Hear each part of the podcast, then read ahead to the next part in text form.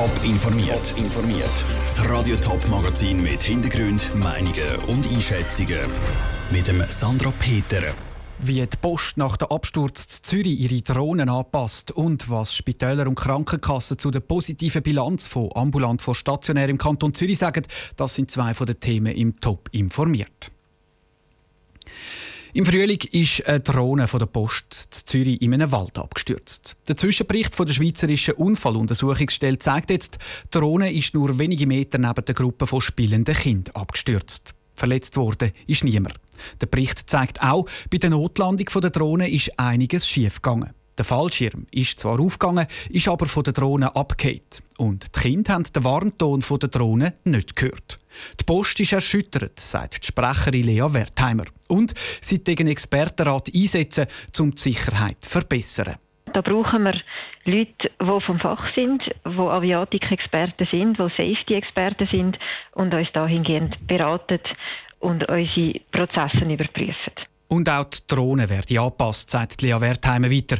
Es könne nicht sein, dass das Sicherheitssystem der Drohnen nicht richtig funktioniert. Die Seile vom Fallschirm sind neu mit einem Metallgeflecht verstärkt worden. Das soll dazu führen, dass die Seile noch stabiler sind. Der Piepston, wo die Drohne vor sich gibt, wenn sie oben runterkommt, wird deutlich lauter eingestellt. Das alles testet der Hersteller aktuell intensiv. Und auch neue Limiten für die Windgeschwindigkeiten werden festgelegt. Was genau zum Absturz geführt hat, ist noch nicht klar. Es ist schon der zweite Absturz von einer Postdrohne. Anfang Jahr ist eine in Zürichsee abgestürzt. Drohnen fliegen darum im Moment auch gar nicht umeinander. Klar ist aber, dass die Post mit dem Projekt will weitermachen will. 13.000 Franken kostet es im Durchschnitt, wenn in der Schweiz jemand ins Spital muss. Und über das Jahr weg läppert sich so bei den Spitalkosten ein riesiger Betrag zusammen.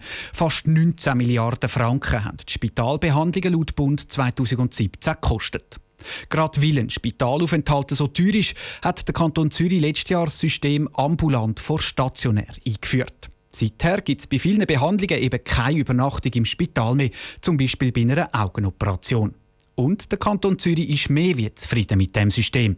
Vera Büchi. 10 Millionen Franken sind letztes Jahr eingespart worden, heisst es in der Zwischenbilanz vom Kanton Zürich. Die Erwartungen als System ambulant vor stationär sind sogar übertroffen. Eine detaillierte Auswertung gibt es dann aber erst Ende Jahr. Die positive Bilanz vom Kanton Zürich teilen auch die Krankenkassen, die damit ja auch weniger Ausgaben könnten haben. Der Matthias Müller, Sprecher vom Krankenkassenverband Santé Suisse, sagt. Ob jetzt die Einsparungen dermaßen groß sind, das ist zum jetzigen Zeitpunkt noch schwer abzuschätzen. Es deuten auch unsere Zahlen darauf hin, dass in Zürich tatsächlich ein Spareffekt erreicht wird. Das freut uns sehr. Mehr ambulante Behandlungen sind aus Sicht der Patienten angenehmer, weil sie nicht lange ins Spital müssen, sagt Erika Ziltener von der Zürcher Patientenstelle. Zürich sei auf dem richtigen Weg. Sie will aber bis Ende Jahr noch ein paar Fragen geklärt haben. Zum Beispiel, ob nicht auch einmal ein Patient heimgeschickt worden ist, der eigentlich hätte sollen im Spital bleiben Auf der anderen Seite wenn wir natürlich auch wissen, hat es Spitäler gegeben, die das ausgenutzt haben und zum Beispiel den Operationsgrund ausgeweitet haben, dass sie haben können stationär behandeln So Rückmeldungen haben wir bekommen. Es ist nämlich so, dass sich ambulant vor stationär für die Spitäler nicht immer rechnet. Die Tarife sind so, dass viele ambulante Behandlungen nicht kostendeckend sind für die Spitäler, kritisiert Christian Scher, der Präsident vom Verband Zürcher Krankenhäuser.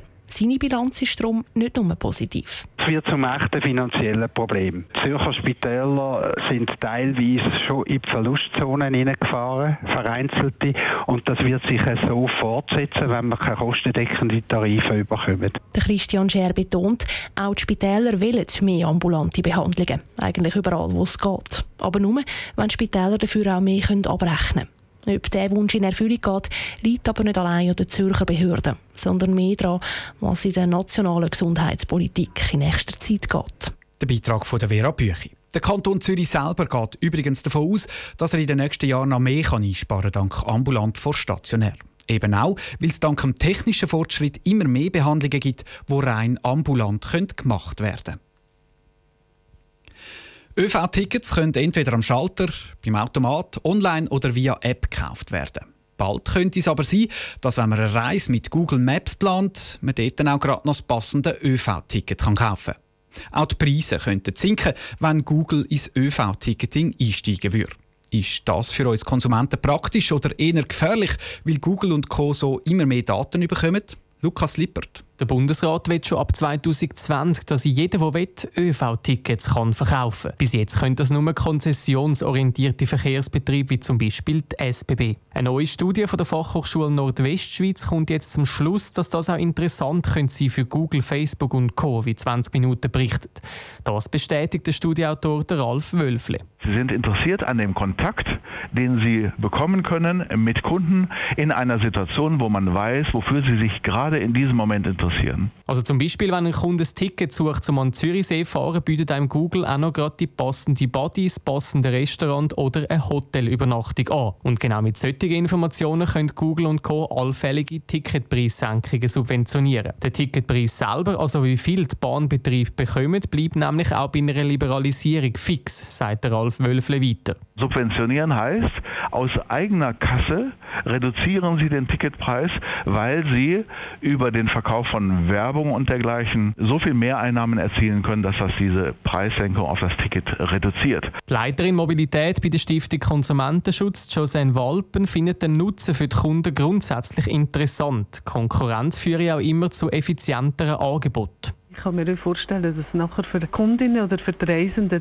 interessante Angebote geben kann, aber wo günstige Preise bekommt. Sie sorgt sich aber um Daten, die dann zu den Grosskonzernen fließen. Internationale Grosskonzerne lassen sich nämlich nicht gerne regulieren, wie die Vergangenheit zeigt hätte. Es müssen wirklich gute Richtlinien geben für, für den Datenschutz, wo, wenn ich da zwangsweise bekannt gebe, wenn ich Billett über die Kanäle kaufe. Und, und das wird wahrscheinlich die Schwierigkeit sein, weil eben die globalen Konzerne dann nicht unbedingt auf die Forderungen von Schweizer Behörden eingehen. Grundsätzlich ist das noch spekulativ, ob Google und Co. auch wirklich ins ÖV-Ticketing einsteigen würden. Schlussendlich ist es eine Frage vom Verhältnis vom Aufwand und Nutzen. Der Beitrag von Lukas Lippert. Ob es tatsächlich zu einer Liberalisierung im ÖV-Ticketmarkt kommt, ist noch offen. Das Bundesamt für Verkehr prüft gerade die Vernehmlassung und die Gesetzesänderung muss dann auch noch durchs Parlament. Top informiert, auch als Podcast. Mehr Informationen gibt es auf toponline.ch.